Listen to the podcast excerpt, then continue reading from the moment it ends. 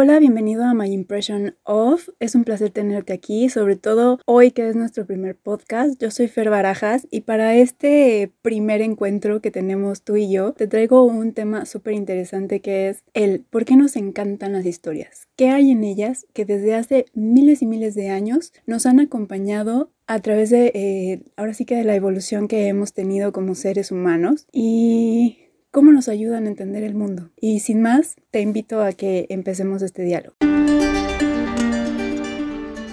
¿Recuerdas cuál fue la última historia con la que te topaste? Pudo haber sido el libro que acabaste hace dos días, pudo haber sido un blog que te topaste ahora que estabas navegando por internet. Puede que haya sido más bien la última serie o las películas que te echaste en maratón ahora en las vacaciones de diciembre. O puede que seas una ARMY y te acabes de enterar de que BTS lleva más de cinco años contándote una historia de cómo ellos han crecido y le acabas de dar play a una de sus canciones y sea esta la última historia que te has topado. Ahora sí que no importa cuál haya sido la última historia, pero ¿recuerdas qué fue lo que te hizo sentir? ¿Por qué se quedó esta historia contigo? Vivimos rodeados de relatos y admitámoslo, nos encantan, nos fascina escuchar historias, al punto de que estas nos han acompañado por miles y miles y miles de años y han sido una forma en la que hemos conectado y hemos entendido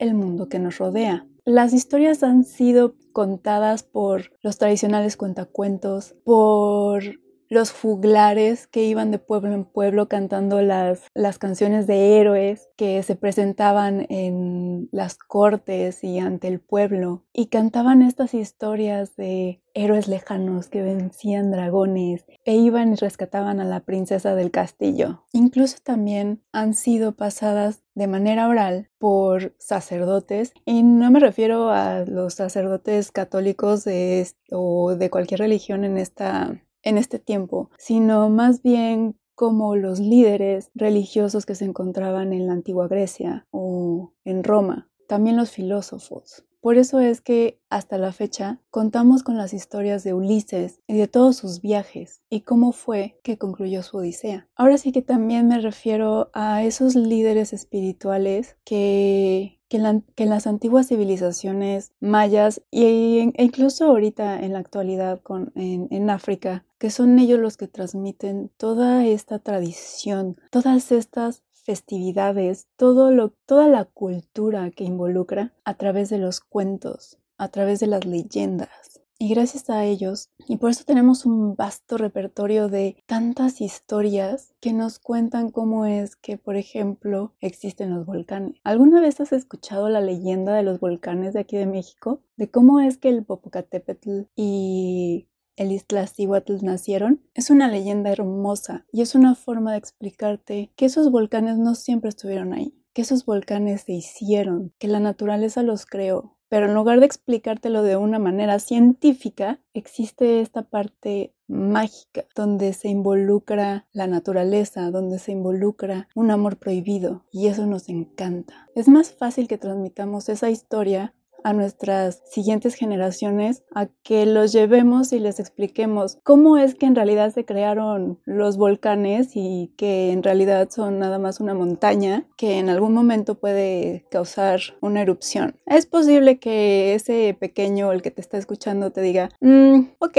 muy bien, linda historia, y se le olvide a menos de que esté, esté en una clase de ciencias, ¿verdad? Y es más probable que se le quede o que le interese más una historia con un guerrero, una princesa y un amor prohibido, a que te ponga atención de por qué la lava es roca eh, incandescente. Esa es la magia que tienen las historias y por qué las seguimos contando. Nos llevan de la mano poquito a poquito hasta que entendemos por qué existe la luna, por qué hay un día y hay, y hay la noche, ¿Por qué la marea sube cuando la luna está en, su fase de luna llena? Se nos es muchísimo más fácil entenderlo, sobre todo cuando somos pequeños, y que se nos quede esa parte mágica a que simplemente entendamos los detalles. Ahora, también hay que entender que desde la antigüedad, pues la ciencia no existía y, creábamos todos estos mitos para poder entender algo que en el interior nos causaba un poco de miedo. Por lo mismo de que el no entender de dónde vienen las cosas, al ser humano siempre le ha causado ese problema. Así que, ¿por qué no hacerlo más sencillo, más digerible y transformarlo en,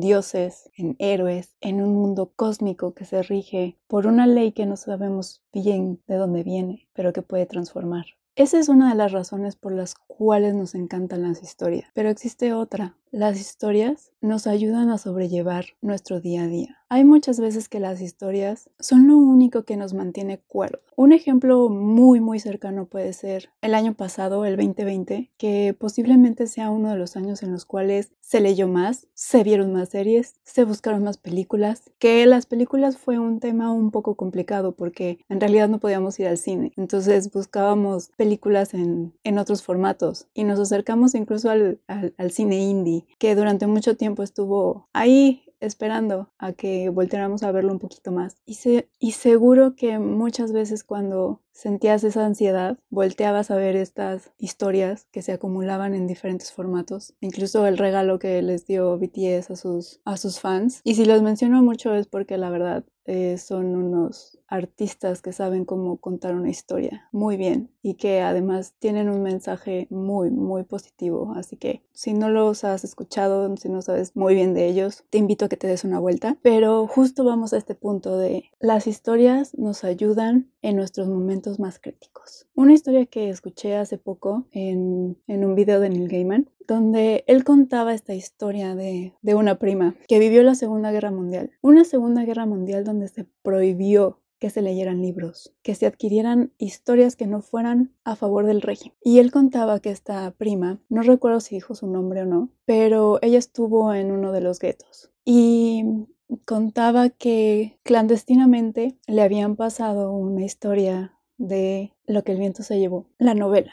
Y que en lugar de enseñarles matemáticas o cualquier otra cosa a las personas con las que se reunía cada día, ella prefería leerles o más bien contarles. Ella, ella lo que hacía era que se aprendía la historia un día antes, un capítulo, y al día siguiente se los contaba. Así, hasta que un día la guerra acabó. Y después de muchos años, ya dice que ellas eran mayores, se vuelven a encontrar. Y en lugar de decirse por sus nombres, se llaman por nombres de los personajes de la novela. La razón de esto es porque esa novela, Lo que el viento se llevó, las ayudó a pasar uno de los momentos más, más duros de su vida, uno de los más tristes. Y esa historia fue la que las hizo sobrellevar cada uno de los días. Las historias nos hacen ir a otros mundos, escapar de la realidad en la que estamos. Y quizá no nos demos cuenta, pero cada vez que entramos a uno de esos mundos, guiados por los personajes que nos van acompañando, a la hora que salimos y regresamos a nuestra realidad, regresamos con conocimientos, con herramientas que muchas veces podemos aplicar en nuestro día a día. Así que esa es otra de las razones por las cuales nos encanta, ya que nos ayudan a evolucionar, a cambiar nuestra realidad, a escapar un momento y visitar otros mundos. Y ni siquiera otros mundos, incluso podemos visitar otros países que existen realmente y conocer su historia sin tener que viajar solo con nuestra imaginación. Ese es el poder que tienen las historias. Y como un último ejemplo de cómo es que las historias nos pueden impactar tanto, quedarse tan, tan, tan profundo en nuestro corazón. ¿Ya vieron la serie de Lupin? Es un gran ejemplo de en qué manera nos pueden impactar las historias. Yo sé, él se hizo un ladrón de cuello blanco. No es tan buen ejemplo en esa parte, pero en realidad ¿por qué lo hizo? Porque la historia que le dio su papá ese libro que le dio cuando él era pequeño, lo ayudó a superar. Y perdón, aquí va un spoiler, la muerte de su papá y la traición que vive por parte de alguien que él creía que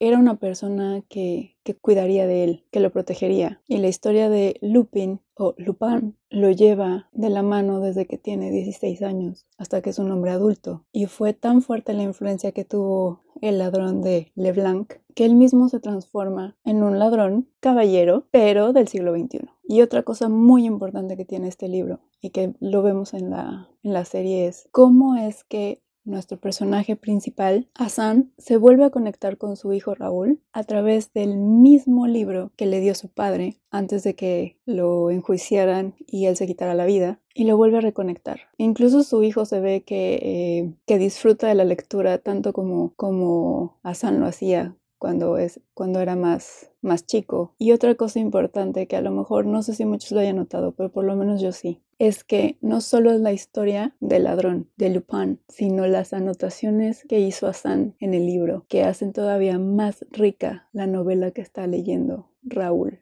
Eso es algo que pensar. ¿Qué es lo que pasa cuando alguien nos da una historia? ¿Qué es lo que nos quiere decir? ¿Qué es lo que quiere que conectemos? ¿Cuál es esa conexión entre la persona que nos da la historia y nosotros? Ahora entiendes la importancia que tiene cada una de las leyendas, de los mitos, de los cuentos, de todo esto que nos rodea de todas las historias que nos rodean. También decía Neil Gaiman que él érase una vez y esto le pasó al amigo de un amigo. Son códigos para decirte, te voy a mentir, descaradamente te voy a mentir, porque no sé si esto pasó en realidad o no, pero tiene una enseñanza. Y como decía Cassandra Clare en uno de sus libros de Shadowhunters, todas las historias tienen ese balance entre mito y realidad. Así que todas tienen algo que dejarnos, algo que enseñarnos. Ahora sí, ¿recuerdas cuál fue la última historia que te topaste? ¿Por qué fue que se quedó contigo? Y después de esta reflexión y posiblemente un largo primer podcast,